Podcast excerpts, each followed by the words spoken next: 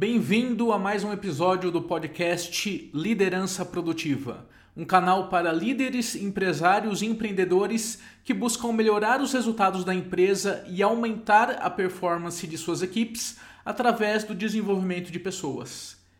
No episódio de hoje, vou falar de um erro que eu vejo acontecer na maioria das empresas onde eu faço treinamentos, serviços de coaching e consultorias. O que acontece?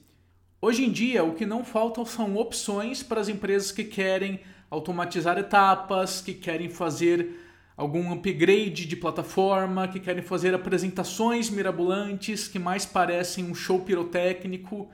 Não importa o seu ramo de atividade e nem o problema que você está enfrentando.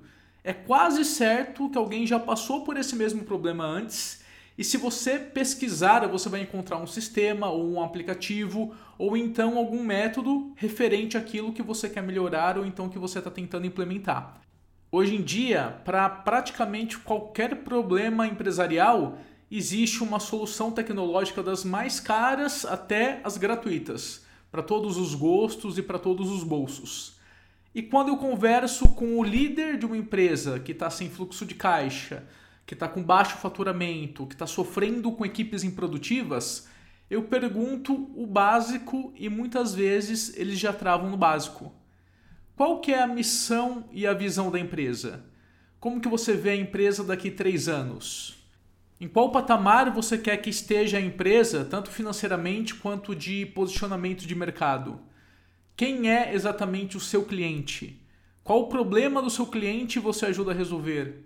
De que forma que você divulga e entrega essa solução? Quais são os valores da sua empresa e como é que você comunica esses valores no dia a dia com os seus colaboradores? Ou seja, são só alguns exemplos de perguntas básicas que vão nortear o seu negócio. Você precisa entender uma coisa: o resultado financeiro é só a ponta final de um processo que começa lá atrás. E esse processo tem alguns alicerces básicos. Lógico que quanto maior a empresa, maior a necessidade de processos internos, de estrutura física, de logística. E quando você analisa no detalhe, você vai ter, vez ou outra, a necessidade de uma solução mais complexa. Mas eu vejo muito líder, muito líder, muito empresário, muitos executivos perdendo tempo e dinheiro buscando soluções mirabolantes quando fazer bem feito o simples já resolveria. Faz o arroz com feijão bem feito. Não ignore o poder do simples. Como já dizia Leonardo da Vinci, a simplicidade é o último grau de sofisticação.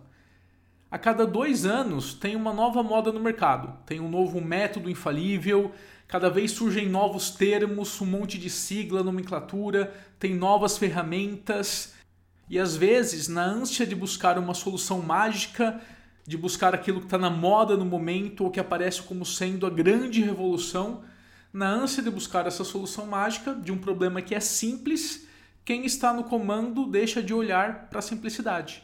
Nenhum método novo ou revolucionário resolve quando as pessoas que estão dentro da empresa estão desanimadas, desmotivadas, estão sem energia.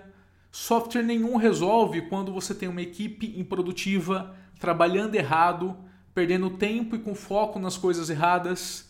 Tecnologia nenhuma vai surtir efeito quando o problema é entender a necessidade do cliente e como é que você atende essa demanda de forma cada vez mais rápida e mais personalizada.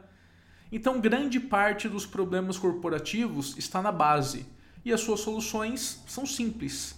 Não são necessariamente fáceis, mas são simples.